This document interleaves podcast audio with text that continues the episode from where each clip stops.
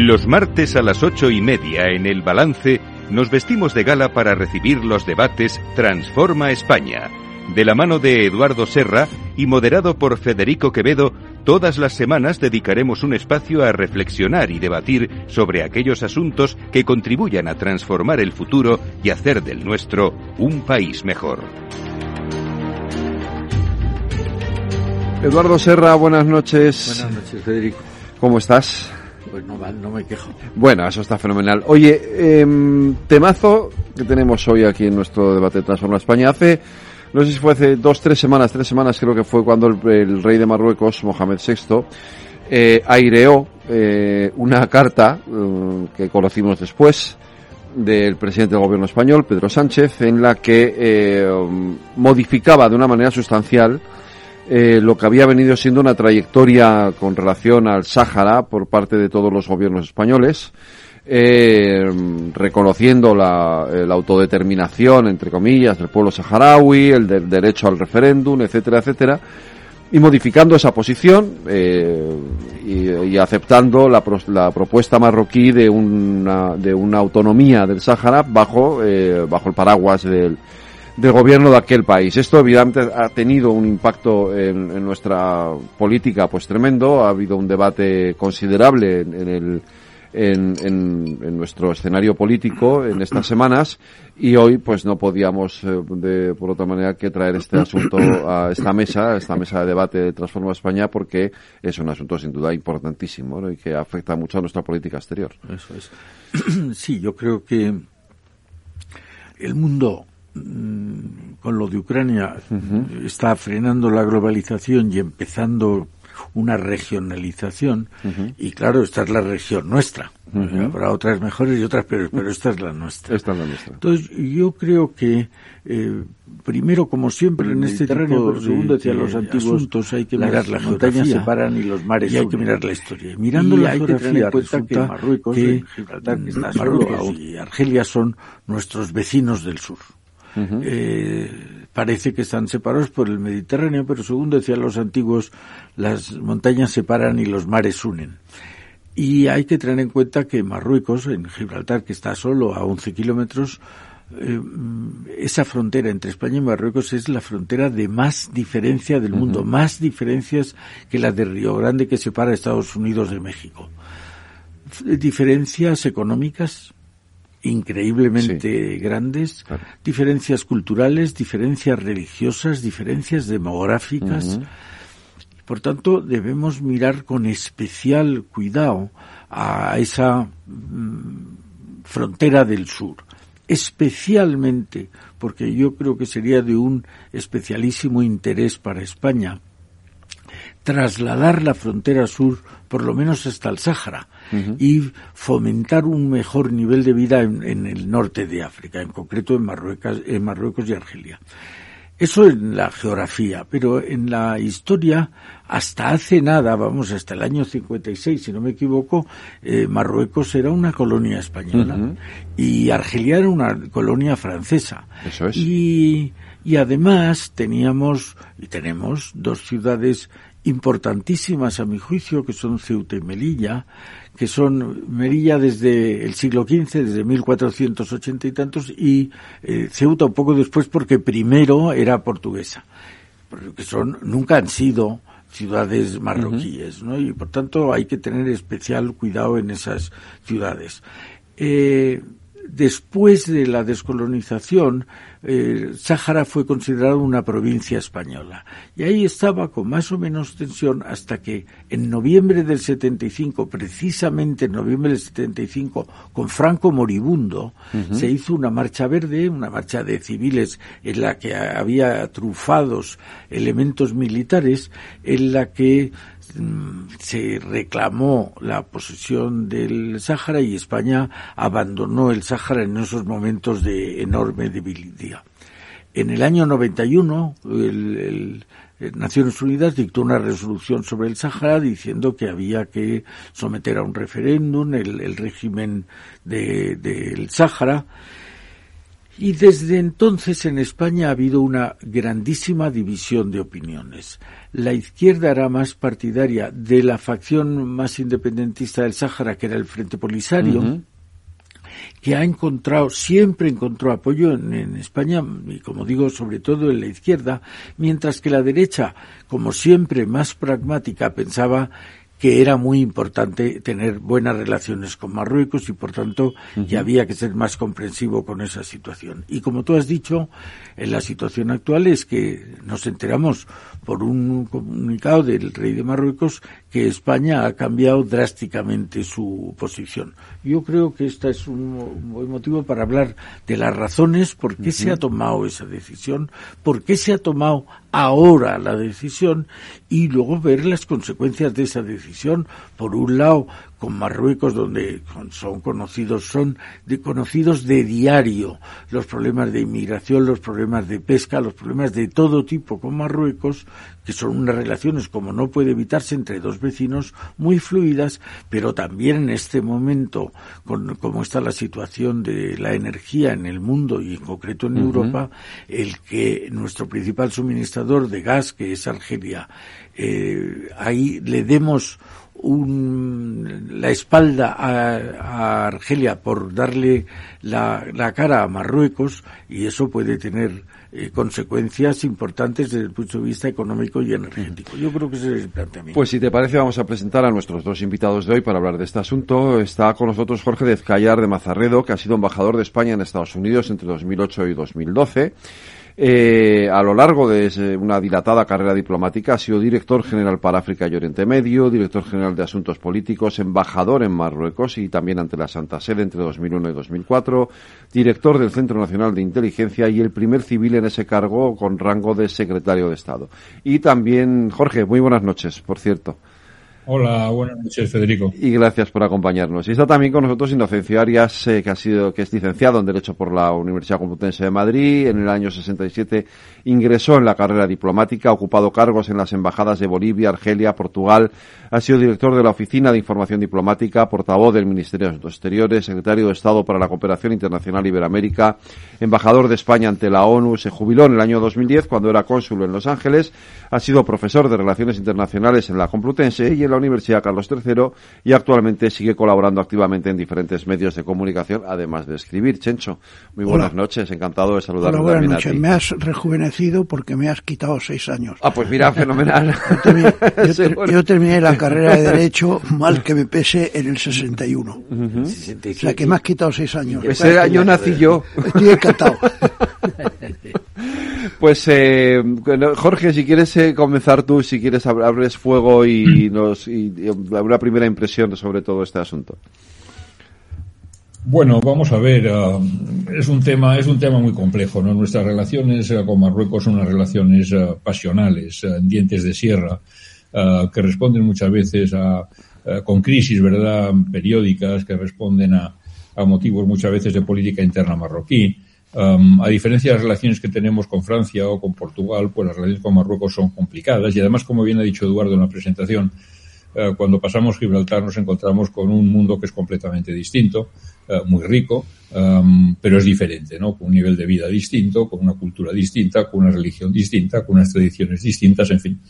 Eh, en España hay una conciencia uh, como que, y eso viene de atrás, ¿verdad?, de, la Semana Trágica de Barcelona, de la Guerra del Rif, de, de, lo que sea, um, de que hay un problema ahí en el sur, que, que una situación que nos puede crear problemas en cualquier momento. Mientras que en Marruecos ellos nos ven a nosotros como un país que se ha enriquecido un poco de repente y que um, eh, impide que el país complete su integridad territorial en dos lugares muy especiales, que son uh, Ceuta y Melilla, donde tenemos un diferendo uh, profundo, y en el Sahara, donde ellos piensan pues que nosotros no estamos haciendo lo posible para favorecer sus intereses. Um, desde la independencia, desde la, el momento en que, como bien decía también Eduardo, en plena agonía de Franco, Marruecos lanza la Marcha Verde, uh -huh. um, España se ha refugiado bajo el paraguas de Naciones Unidas, y esto lo explicará Chencho uh, mejor que yo, porque conoce uh, las Naciones Unidas infinitamente mejor que yo. Pero se, se, se colocó bajo la sombrilla de Naciones Unidas y eso era cómodo.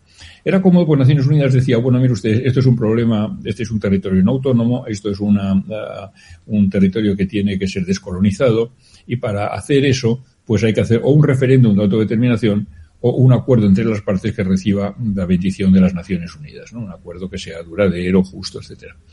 Uh, bueno, ninguna de esas dos cosas ha ocurrido durante 47 años, pero es verdad que durante estos 47 años, pues hemos estado nosotros ahí, como digo, refugiados bajo el paraguas de Naciones Unidas y con un amplio consenso nacional al respecto. Por encima de que es verdad, de que la, la Marcha Verde dejó huellas eh, diferentes en la izquierda y en la derecha. Eh, la derecha pensó que el ejército pues no había salido um, tan bien parado como hubiera sido deseable de aquella aventura y la izquierda porque pensaba que se había dejado a los saharauis a su suerte, ¿verdad?, eh, en manos de Marruecos y de, y de Mauritania. Mm. Bueno, el caso es que durante todos estos años eh, nosotros hemos estado eh, tranquilos y un poco. Ahora, eh, de repente, y digo de repente porque ha sido una forma sorpresiva, um, nos hemos enterado por un, un, comunicado del Palacio Real Marroquí que había habido una carta de cuatro días antes del presidente del gobierno donde decía una serie de cosas que cambiaban nuestra situación de fondo uh, sobre el problema. Uh, yo soy, podemos hablar luego largo y tendido sobre esto, más crítico sobre la forma que sobre el fondo. Mm, en el ya fondo, te he leído, sí. Eh, pienso que puede ser, es decir, de todos los adjetivos que he utilizado, serio, realista y creíble, uh -huh. uh, bueno, la, más, la, la, propuesta más seria, más realista y más creíble. Yo, yo sobre todos estos adjetivos tengo dudas, pero me quedo con el de realista porque efectivamente quizás es la única solución que puede, que puede un día haber una situación, una, una solución intermedia entre la maximalista del Polisario que uh -huh. quiere la independencia y la maximalista de Marruecos que quiere la anexión pura y simple. ¿no? Uh -huh. Hombre, yo, yo, lo que critico mucho son las formas, ¿no? Por muchas razones. En primer lugar, porque, porque esto es una carta del presidente del gobierno y, y yo, por fin, con toda la modestia del mundo, pero me da la impresión de que el presidente del gobierno no tiene competencia para hacer esto. De acuerdo con la Constitución, artículo 97, el, la, la política exterior es competencia del gobierno no del presidente del gobierno, porque esto no es una república parlamentaria, una república presidencialista, estamos viviendo una monarquía parlamentaria. Entonces, eh, el ministro de Asuntos Exteriores confesó que se había enterado cuando se publicó la carta. Eh, el, el, el, la parte podemita del gobierno estaba completamente fuera de juego. Pero es que es un asunto de política exterior e interior al mismo tiempo, porque eso, como decíais antes, toca mucho la sensibilidad uh, por nuestro pasado, nuestra cercanía al territorio, por haber sido potencia colonial, por lo que sea.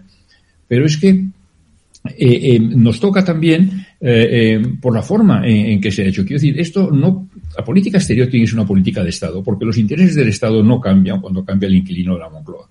Entonces, es conveniente que haya un acuerdo de gobierno, pero que ese acuerdo también sea extendido a la oposición, a los principales partidos políticos, de forma que haya estabilidad y que cuando cambie el gobierno esa política se mantenga.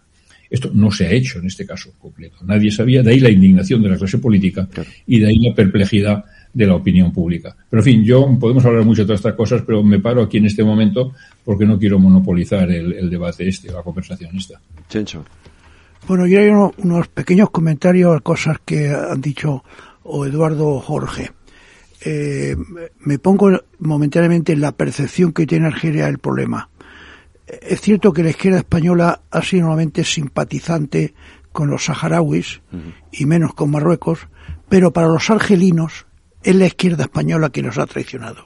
Para los argelinos piensan que el PSOE con eh, Zapatero empezó a traicionarlos y que ahora lo ha consumado Pedro Sánchez. No culpan de eso a Aznar ni a Rajoy.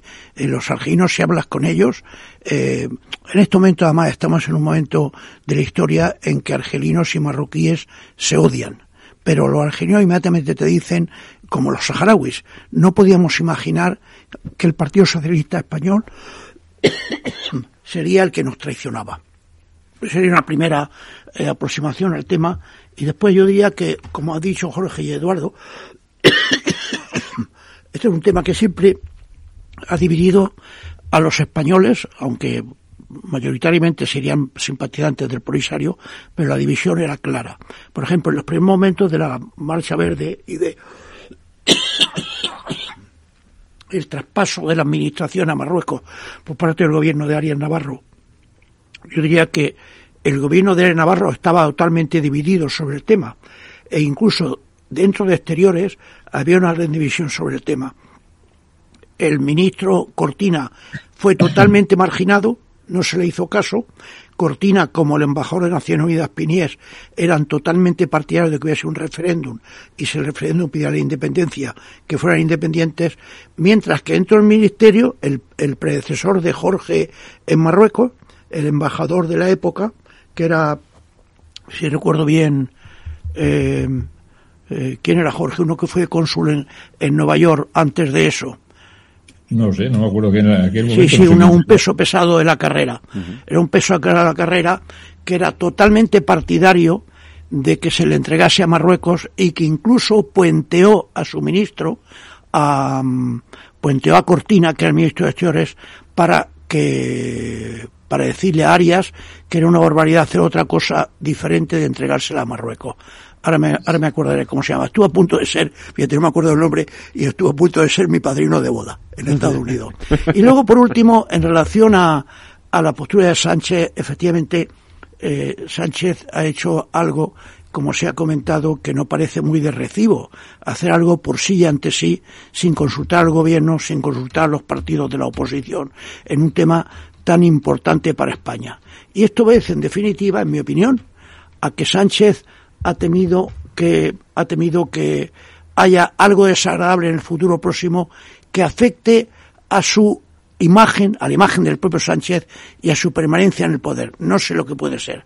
Puede que el CNI le haya, le haya informado de que con motivo de la cumbre de la OTAN de próximos días los marroquíes van a montar otra avalancha sobre de Melilla. Eh, no sé las razones, pero, pero eh, hay algo que, ¿por qué ha dado ese giro tan brusco? Zapatero ya era partidario de lo que dice ahora eh, Sánchez, pero no lo explicitaba no lo vendía al exterior, pero es que este hombre lo ha vendido con una carta.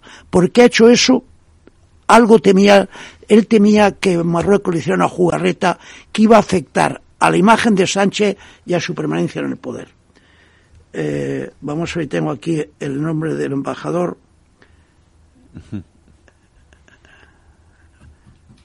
Ya no acordamos yo de este señor, pero... Mientras lo ves, yo digo un par de cosas sobre lo que habéis dicho.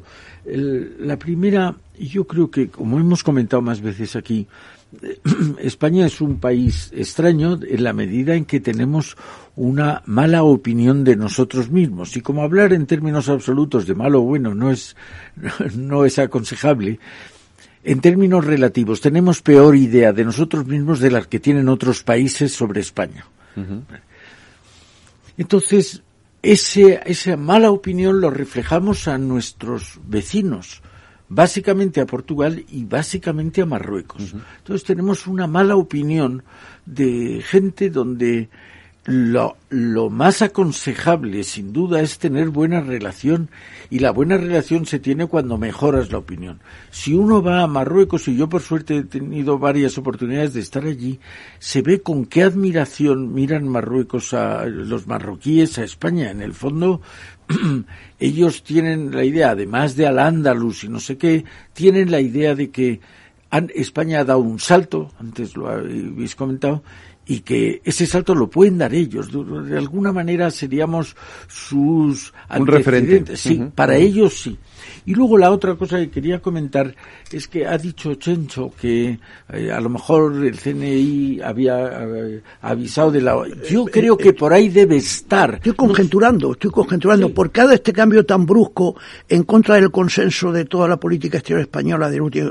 Sea razonable o no, ¿por qué lo ha dado así de pronto?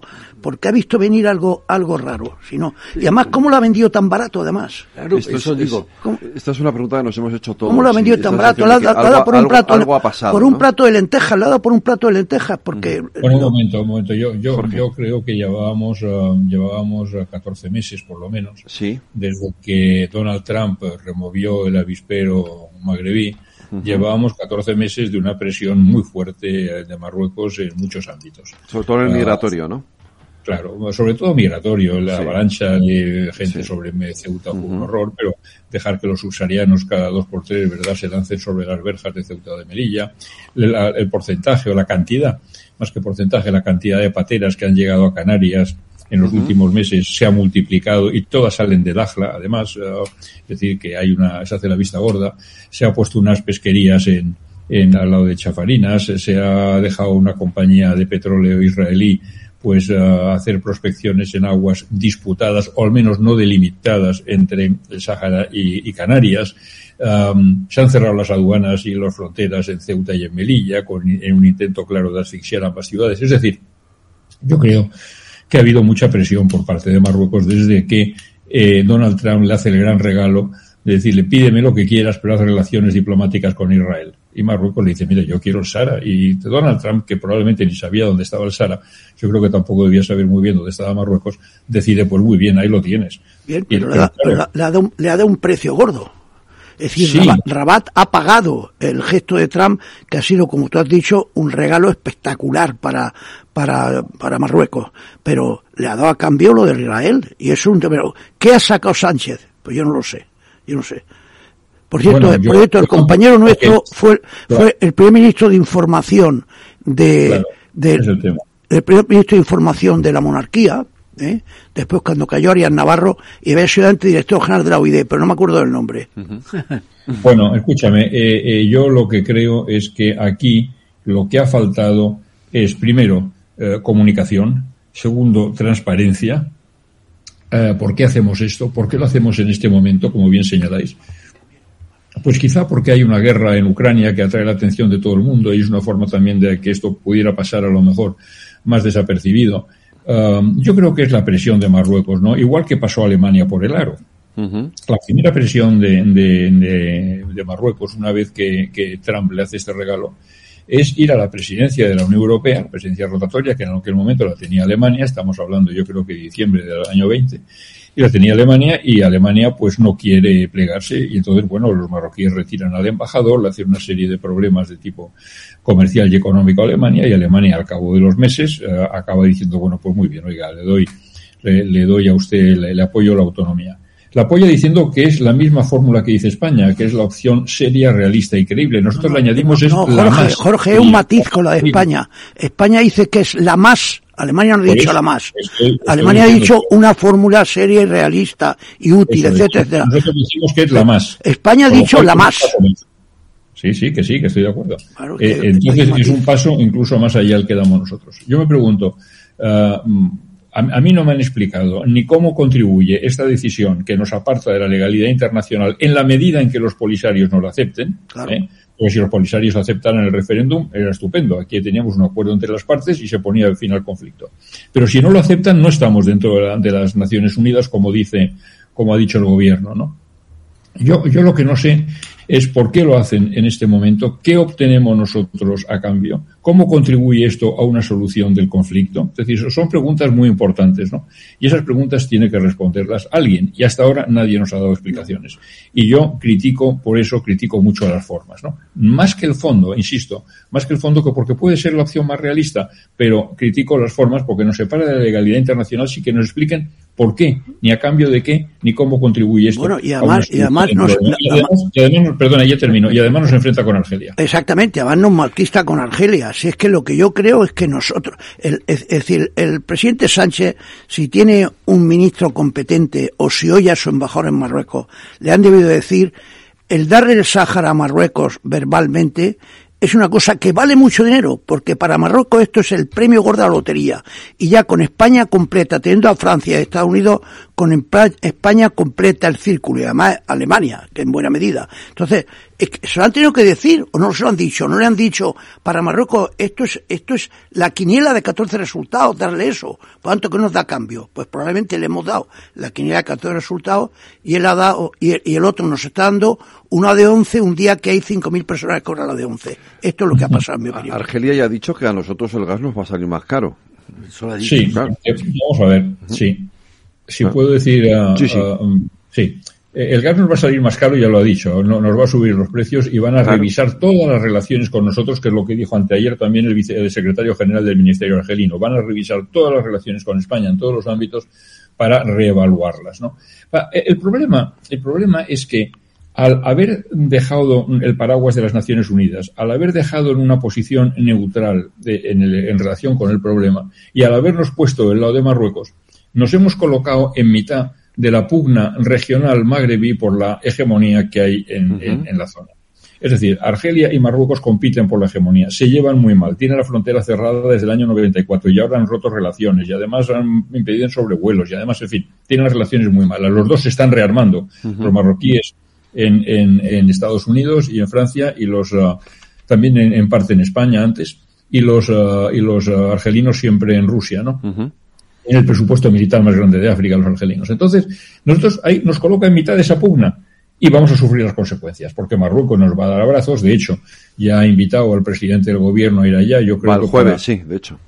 Para consolarle un poco de la soledad en la que se encontró en el debate parlamentario el otro día, donde ni siquiera, es verdad, ni siquiera Teruel existe, ¿verdad? Le, apoyó. Y entonces, pues es un regalo que le dice, mire, yo, en fin, unas palmaditas y estamos con. Pero claro, los otros argelinos se han enfadado y eso puede tener consecuencias en un momento en que los precios del gas están por las nubes, donde el precio de la electricidad está por las nubes, donde la gente está rascando el bolsillo y dices, oiga, pero ¿por qué en este momento? ¿Por qué en este momento precisamente que esta decisión nos complica la vida en un aspecto tan sensible en este momento como es el precio del gas? Argelia, pues no, lo he explicado. Argelia es muy mal enemigo también lo es Marruecos, que duda cabe, pero mm. Argelia es muy enemigo.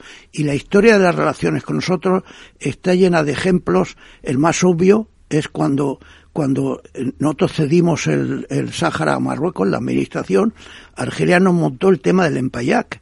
El Empayac era un movimiento independentista canario en el, en el que, en el que cabían cabían en un taxi todos los independentistas que en ese momento. Bueno, pues Argelia estuvo paseando a las tres o cuatro personas del Empayac, Cubillo y los otros, por toda África, creándonos auténticos problemas, porque llegaba Argelia con unos señores que decían que ellos estaban sometidos por los españoles, que querían la independencia y querían unirse a África, y en muchos países africanos los creyeron. Y entonces eso paralizó.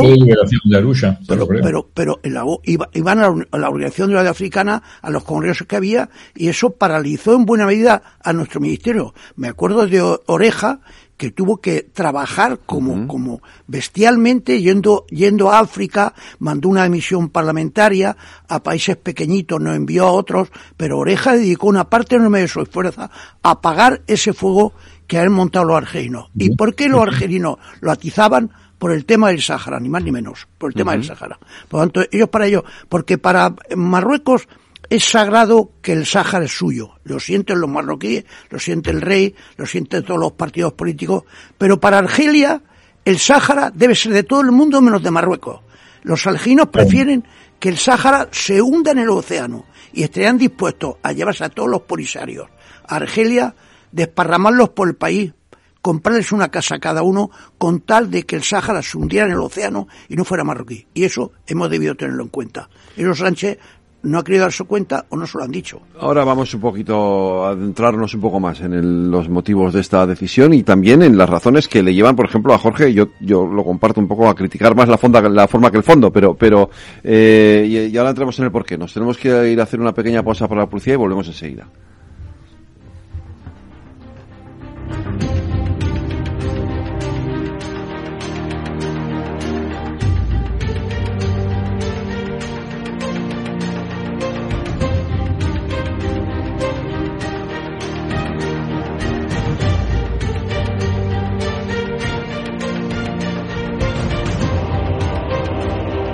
Transforma España.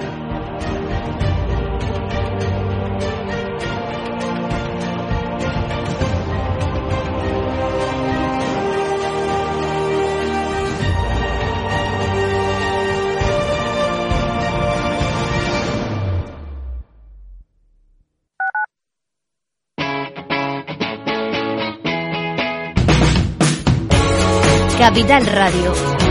Despierta la economía.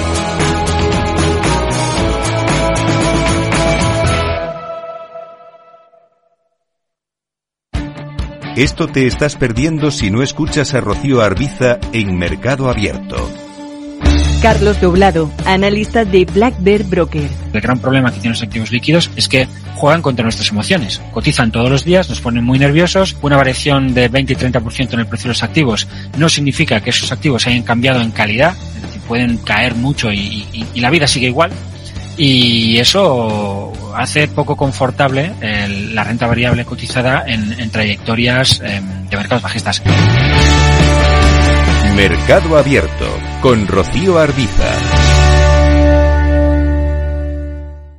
Capital Radio.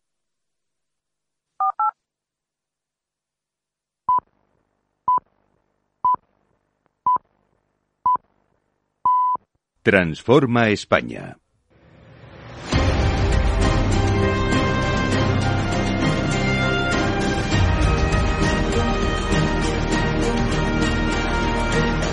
Las nueve de la noche, una hora menos, en las Islas Canarias, siguen ustedes en la sintonía de Capital Radio. Estamos en nuestros debates Transforma España y estamos hablando del Sáhara y de todo este, de todo esta, en fin, eh, crisis, no crisis, pero todo este debate político generado en torno al cambio de posición del gobierno español con respecto eh, al Sáhara y la relación con Marruecos. El, te decía Jorge, que yo estoy de acuerdo contigo en la crítica a la, forma y en la no menos crítica al fondo. Yo no sé si todo esto tiene que haber también, hablábamos antes de las razones de que ha llevado el gobierno, si en todo esto no hay también una, una razón que tiene que ver a lo mejor con Estados Unidos, con el papel de Estados Unidos en, en, la región, con el papel de la propia Unión Europea en la región y sobre todo con los riesgos eh, que puede tener eh, la relación con el Frente Polisario, eh, con, en fin, con, con con ciertos eh, islamistas o con grupos islamistas, con el terrorismo, etcétera, etcétera. No sé si todo eso también ha empujado, ha llevado al gobierno español a tomar esta decisión, ¿no?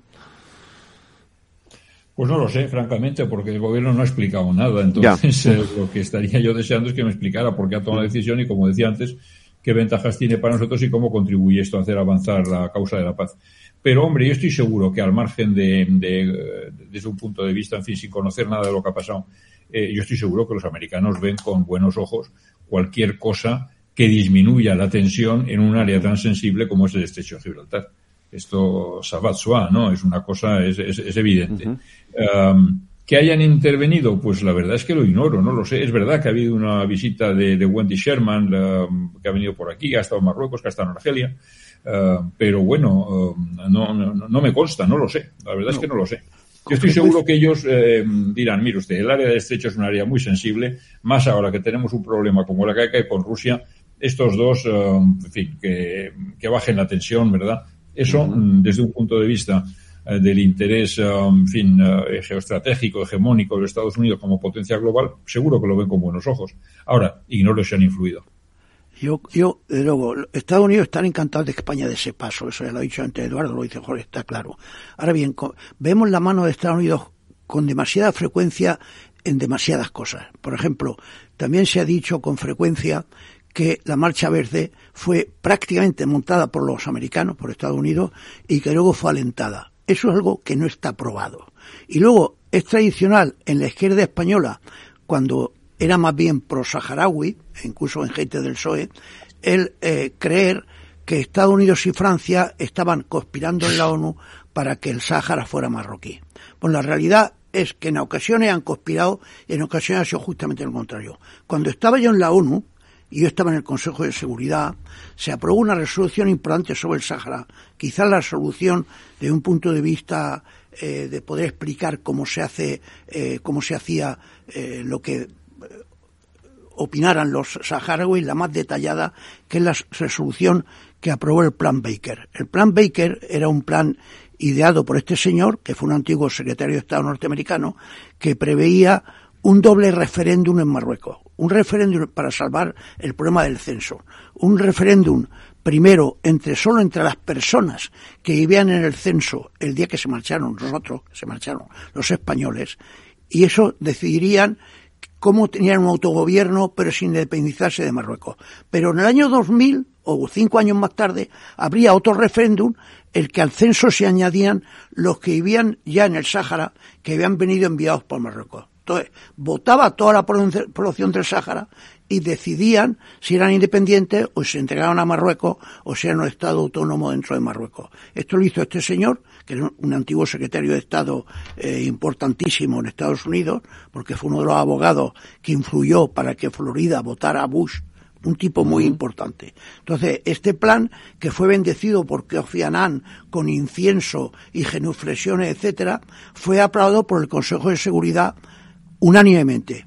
Entonces recuerdo que como yo presidía ese mes del Consejo de Seguridad, recuerdo que me llovieron los faxes y las comunicaciones de España diciendo que España ya se, de gente de izquierda fundamentalmente, España ya se había unido a Francia y a Estados Unidos para vender a los saharauis por tres perras.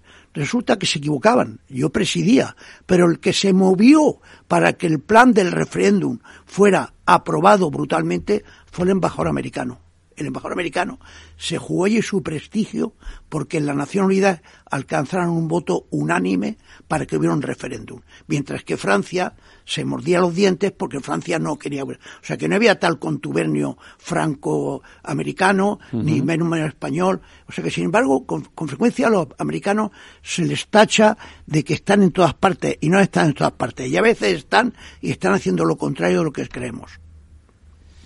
Sí, a mí me parece que eh, ha dicho Jorge eh, que está peor en las formas que en el fondo. Sí. Estoy muy de acuerdo. un tema. Eh, hay que partir del hecho siguiente. En política exterior, los estados más respetados son los que mantienen una política exterior coherente y continua. Si tú cambias de política exterior, no sé por qué, pero pierdes crédito internacional. Entonces, eh, en este caso, donde se ha producido una, un quiebro de la política exterior, ese quiebro normalmente va acompañado de un acuerdo no de todo el gobierno, sino del gobierno y de la oposición. Y a lo mejor de alguna otra institución, digo yo, la jefatura del Estado, el, el, rey, ¿no? Que además tiene un paralelismo en Marruecos. Entonces, esa, eh, ese es un defecto de forma, a mi modo de ver, clarísimo. Pero hay algo también de fondo que es de lo que habéis estado hablando del precio. ¿A cambio de qué? Eso es, lo que no sabemos. Claro. Entonces, tanto en la forma como en el fondo, esto requiere una explicación. Eh, me parece que, hombre, siempre se habla de Estados Unidos porque de alguna manera es el, el policía del, del, planeta, ¿no? Bueno, pero probablemente ese viaje que hacía referencia eh, Jorge de la funcionaria del departamento que ha estado en Argelia, en Marruecos y aquí, pues algo tiene que decir. Tú decías, eh, Chencho, que... Pero, no, pero no ha venido el secretario de Estado. Han claro. mandado, bueno, eso puede ser de la importancia que le El secretario de Estado hasta en Argelia y Marruecos, aquí no ha venido. Pero, uh -huh. eso, pero eso también tiene una lectura, ¿no? Que no nos favorece mucho, pero tiene una lectura.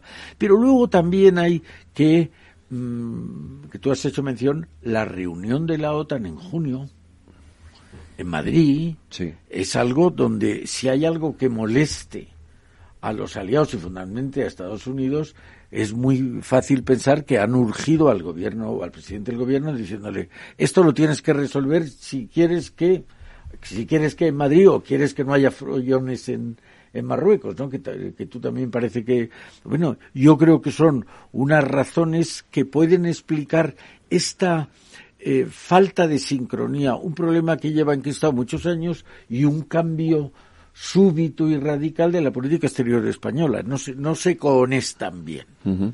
Hombre, lo, eh, los tres, bueno, los cuatro, yo también estoy de acuerdo, estamos pidiendo lo mismo, es una explicación que no ha llegado porque el sí. presidente del gobierno ha comparecido en las Cortes y no ha, no ha dado una razón realmente sobre el por qué, ¿no? De hecho, el gobierno sigue insistiendo en que ellos no han cambiado de postura. Es más que obvio, ¿no? Que ha habido un cambio de postura, pero, pero, pero esa razón de fondo, esa razón para este cambio no la seguimos sin tenerla y sin conocerla. No, si, nosotros no, si nosotros nos ha prometido probablemente que no va a haber ninguna avalancha eh, sobre Ceuta sobre Melilla en los próximos seis meses y ha prometido que abrir la frontera, hemos sacado algo, pero es un precio muy barato. Es muy bajo. Muy barato, muy barato por lo importante que es el Sáhara para Marruecos.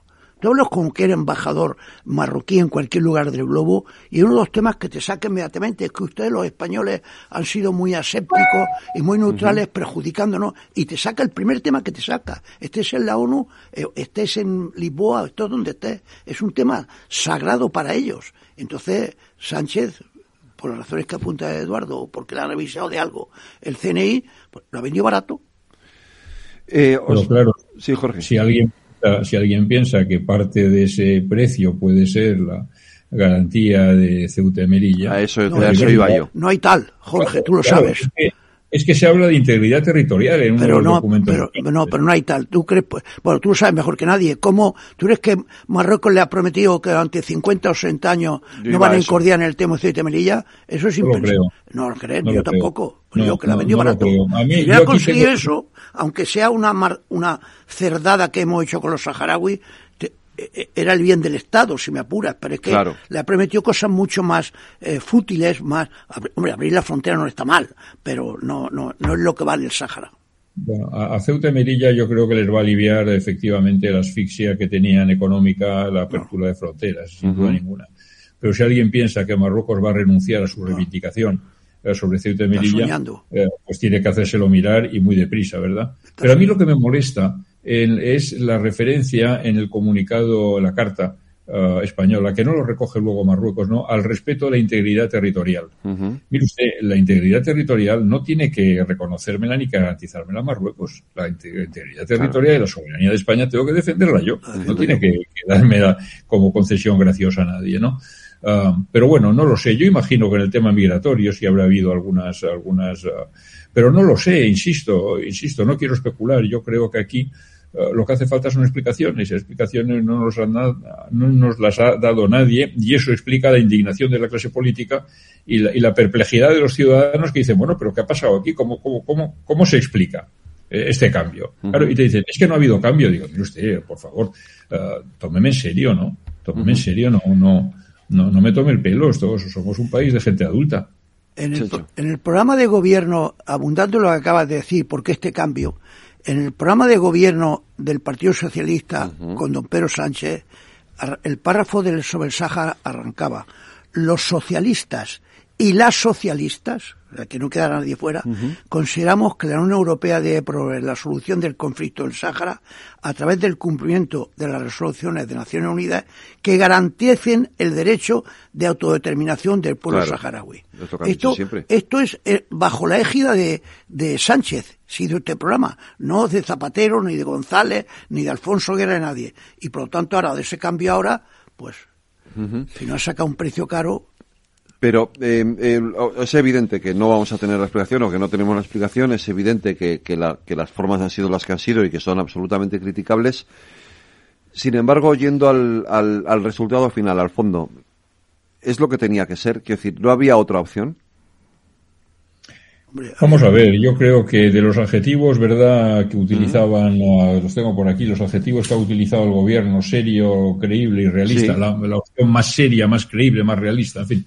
Yo me quedo con, me parece seria, pues me parece serio el referéndum, me parece serio el acuerdo entre las partes. Ah, creíble, para ser creíble una propuesta tiene que ser aceptada por la otra parte, ¿no? Do- Claro. Dos no bailan si uno no quiere. Es decir, yo me quedo con el adjetivo de, de realista, porque sí, yo creo que es realista. Vamos a ver. Las partes, eh, un referéndum no va a haberlo en Marruecos. Yo he pasado cuatro años allí como embajador y he hablado con todo el mundo, desde líderes islamistas, eh, proscritos unos, eh, reconocidos otros, hasta los nacionalistas del Istiklal, los socialistas de la... Mire usted, no va a haber nunca un referéndum en Marruecos porque ningún marroquí lo quiere. Los marroquíes piensan que el Sahara es suyo, que había vínculos de lealtad y de, que, el Tribunal Internacional de Justicia dijo, dijeron que no eran de soberanía territorial, pero que en fin había ciertos vínculos religiosos con el Emir al-Muminim, que es el sultán de Marruecos.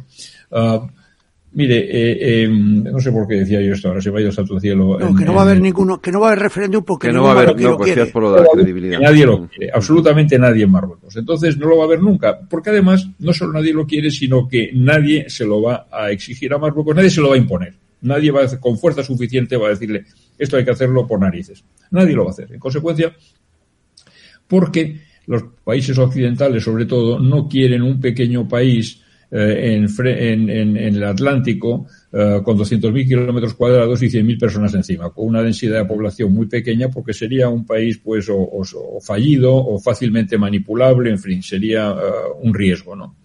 um, en unas rutas importantes, ¿verdad?, que bordean, que bordean toda la costa de África. Entonces, eh, por otra parte, las partes llevan 47 años sin lograr ponerse de acuerdo en una, eh, en una solución compartida por ambos. Es decir, eh, no, no ha habido nunca, ni y todas las reuniones que ha habido en diversos formatos eh, han fracasado. Y, um, y además hay mal ambiente entre ellos, no se fían los unos de los otros. En consecuencia, yo no veo tampoco, podemos pasar otros 47 años. Entonces lo que queda es la opción de una fórmula intermedia, que es, mira, mm, los marroquíes renuncian a la anexión pura y simple como ha hecho Rusia en Crimea o ha hecho Israel en el Golán, y a, cambio de eso, pues los saharauis eh, renuncian a la independencia y tienen una autonomía. Esto plantea otro tipo de problemas. ¿Qué tipo de autonomía? ¿Qué garantías hay de que esa autonomía? En fin, ¿qué controles eh, o qué competencias tiene esa autonomía? En fin, ahí se abre otro, otro melón eh, complicado. Pero yo creo que es una fórmula que puede permitir salvar lo salvable de esta situación. Porque si no, lo que va a haber es una continuación de lo que hay. Gente pasándolo muy mal en el desierto. Por otra parte, con un régimen de partido único e impresentable a estas alturas de, de, siglo, ¿verdad?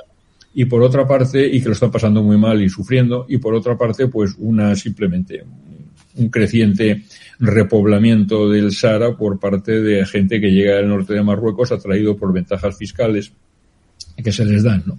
Yo creo que tenemos que tener, es muy deseable tener una buena relación con Marruecos. Marruecos es un país muy importante para nosotros. Si a nosotros, si a Marruecos le va mal, nos vamos a enterar. Yo me acuerdo que cuando eh, los eh, islamistas estuvieron a punto de ganar las elecciones en Argelia y ganaron la primera vuelta a Basimadán y yo fui allí a ver a este señor y, uh, y uh, bueno, el caso es que la segunda vuelta los militares dieron un golpe de Estado. Los franceses en aquel momento estaban aterrorizados.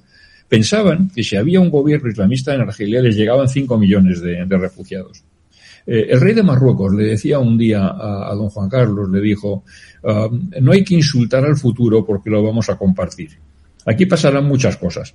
Eh, a lo largo de los años, incluso pues que Marruecos o España en su formación actual dejen de existir, pero lo que quede seguirán estando uno al lado del otro a ambos lados del estrecho, salvo que haya un desastre telúrico, ¿verdad?, que acabe con el estrecho. Nos irá mejor a cada uno si al otro le va bien. Y yo estoy convencido de eso. Creo que a nosotros nos interesa un Marruecos económicamente desarrollado, socialmente estable, eh, políticamente pues democrático, eh, y que tenemos que trabajar para eso. Ahora, la buena relación con Marruecos a cualquier precio, pues mire, si Marruecos percibe debilidad, vamos a tener problemas. Sí, estoy, perdón, estoy muy de acuerdo con eso. Si Marruecos percibe debilidad, vamos a tener problemas. Pero yo creo que las razones que abonan el tener buena relación con Marruecos no son solo españoles. Marruecos es un país en el norte de África absolutamente pro-occidental y que es muy importante para España, para la Unión Europea, para la Alianza Atlántica, para Estados Unidos. Si además de tener la rivalidad constante que tiene con el vecino oriental que es Argelia, le surge otro vecino occidental que es el Sáhara, le hacemos a Marruecos la vida muy difícil. Y yo creo que en, esto, en este montaje que estamos haciendo sería muy deseable las mejores relaciones posibles con Marruecos y un precio bueno que no solo tiene que ser para España, sino que podía ser para los mismos saharauis. Esa fórmula de la eh, de un grado de autonomía, lo que fuera, que no unas mejoras en sus condiciones de vida, todo eso, pero eso parece difícil conseguirlo hacer en, dos semanas. No hay no hay un saharaui o un argelino que crea que esa autonomía del Sáhara dentro de Marruecos se va a dar. Están convencidos que tienen que incorporarse como una provincia más de Marruecos. Y ahora a ver quién convence a Argelia, que tiene detrás de ella a, la izquierda internacional, a China, más o menos a Rusia, a un montón de países africanos, quién convence a Argelia que cambie de posición cuando las resoluciones de Naciones Unidas vigentes le dan fuerza al argumento que ya sostiene, que es que tienen que votar. Entonces esto Argelia tragárselo así como así, si tiene, si busca la resolución la 609, si busca la, la que se aprobó en mi época, la 1400 no sé cuánto, si busca la de hace un año y medio, es que dicen que los saharauis deben decir lo que quieren sobre su futuro. No es tan sencillo convencer a Argelia de que renuncie a esa carta que la favorece y que la comunidad internacional, a través de la ONU, le está dando la razón y que trague de pronto que los saharauis vaya a ser una provincia de Marruecos más, porque todo el observador normal piensa que Marruecos no, no va a asfixiar y a agobiar y a matar a los saharauis, pero lo va a incorporar como una provincia más de Marruecos. Probablemente tiene razón, pero es una paradoja que sea la izquierda internacional, China y Rusia los que pidan elecciones. Sí, es, una de esas eh, paradojas de la vida internacional. Bueno, mm, bueno pero pero esa paradoja está ahí, sin duda. Que, al final, eh, al final tú, tú decías al principio, cuando, que es verdad que la izquierda siempre ha estado del lado del Frente Polisario. Sí la derecha, sin embargo, ha tenido una... PSOE, el PSOE no siempre. No, el PSOE no, de hecho, de hecho ahora es obvio, ¿no? Y el sanchismo, evidentemente, no. En esta última, evidentemente. El otro día había un, un embajador argelino que decía lo que he dicho al principio. Un embajador argelino bien colocado. Una vez más, el socialismo español nos ha traicionado. Y a mí me lo dijo eso el presidente de la República, eh, la época de Zapatero, como Zapatero, no en voz alta, pero Sotoboche decía, esto ha cambiado. En la intimidad, como Aznar con el En la intimidad, exacto. Esto ha cambiado, eh, vamos a ligar con Francia para ver cómo podemos ayudar a Marruecos. Ahí me dijo el presidente de la RAS, en un hotel en, que invitó a desayunar, en un hotel de, de, de Estados Unidos, de Nueva York, ya me anunció lo mismo que ha dicho el mejor francés. El, es sorprendente y doloroso que sea el PSOE el que nos vende.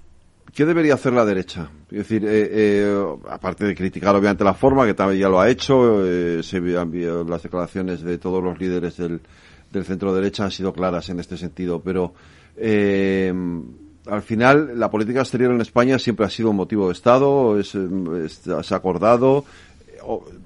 Volvemos a incidir en que aquí el gobierno se ha saltado las la reglas de la norma, pero Federico, esa también es la leyenda de que la política siempre son de Estado. Cuando entramos en la OTAN, la izquierda está totalmente en contra.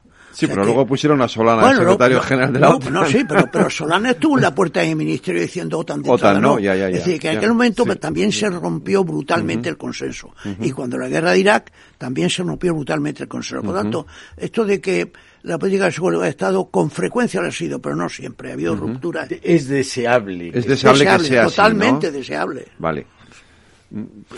Yo creo que eh, de alguna manera esto nos lleva a una reflexión anterior, que es decir, España, a diferencia de casi todos los demás países europeos, ha tenido un siglo XIX y tres cuartas partes del siglo XX de grandes cambios. Hoy leía los acontecimientos de la primera República Española, donde la República Independiente de Jumilla le declaraba la guerra a la República Independencia de Murcia y la República Independiente del Cantón de Cartagena. Y entonces, en un país que ha tenido estos traumas y estos, eh, eh, estos cambios radicales, entonces te encaja que tenga cambios todavía quedan como las, las reminiscencias de esos cambios en la política exterior. Pero lo deseable es que la política exterior vayamos eh, de consumo todos. Y me parece a mí que en el proceso de globalización, lo interrumpa o no la guerra de Ucrania, en el proceso de globalización es muchísimo más importante el consenso, ya no solo en política exterior o política de defensa, sino en política de I en política industrial, en política educativa, en política medioambiental. no podemos estar nosotros en política energética. Eh, eh, perdemos fuerza por discutir entre nosotros. En el fondo una paradoja es que, otra paradoja es que en España se ha hecho un estudio recientemente y en los mm, partidos que se sientan en el Congreso de los Diputados, en un 80% de, las, eh, de sus, convicciones coinciden y se separan en un 20 o en un 30%. Y sin embargo, el país solo ve las discrepancias no ve los acuerdos. Y esto es malo porque esas apariencias de solo discrepancia se extienden a la calle. Y la calle se radicaliza y vemos estos cambios que no son deseables. Jorge. Bueno, yo creo que, vamos a ver, el cambio eh, es legítimo en política exterior como en cualquier otra cosa. Yo creo que las cosas se pueden cambiar si tus intereses cambian. Lo que pasa es que hay que seguir los procedimientos eh, establecidos para hacer ese cambio, ¿no? Y eso es lo que yo creo que en este caso no se ha seguido y eso es lo que yo creo que en este caso es criticable. Bueno, eh, abundo lo que han hecho ellos dos, es que no, no se han seguido los procedimientos, es que ha roto el, el famoso consenso de política exterior cuando se va a dar un paso. Porque el caso de la OTAN, por ejemplo, Calvo Sotelo se dice que rompió el principio del consenso, pero Calvo Sotelo lleva en su programa. El programa del gobierno de Carlos Sotelo estaba bien claro que España iba a entrar en la OTAN en poco tiempo y nos metió en la OTAN. Calvo Sotelo, que no nos metió Felipe González, nos metió Calvo Sotelo. Nos metió Calvo Sotelo. Nos metió Calvo Sotelo. Entonces, pero, pero en la ocasión actual, pues, eh, en fin, quizá la razón de Estado empujaba a ser práctico y a vender a los saharauis, pero ¿Por cuánto lo ha vendido? Estamos lo de siempre. ¿Por cuánto lo ha vendido? Aunque uno cierre los ojos de que se ha apartado la doctrina de la ONU, de que éticamente abandonarlos no es muy presentable, de que Argelia se va a cabrear, etcétera, etcétera, eh, ¿qué le han dado a cambio? Es que no lo sabemos. Además, no, no lo sabemos y, y vuelvo, un poquito al principio, porque al final eh, esto nos pone en una situación, nos deja una situación de dependencia de, de un país que es Argelia, eh, que tiene, nos, nos tiene agarrados por el asunto del gas eh, y, y, en una situación en un momento y en un momento especialmente complicado, ¿no? Con esta con la guerra de Rusia-Ucraniana y todo el conflicto energético que esto supone, ¿no? Eso es. De alguna manera, aunque las comparaciones son odiosas, eh, desdichadamente volvemos a estar en un momento de debilidad en, política exterior.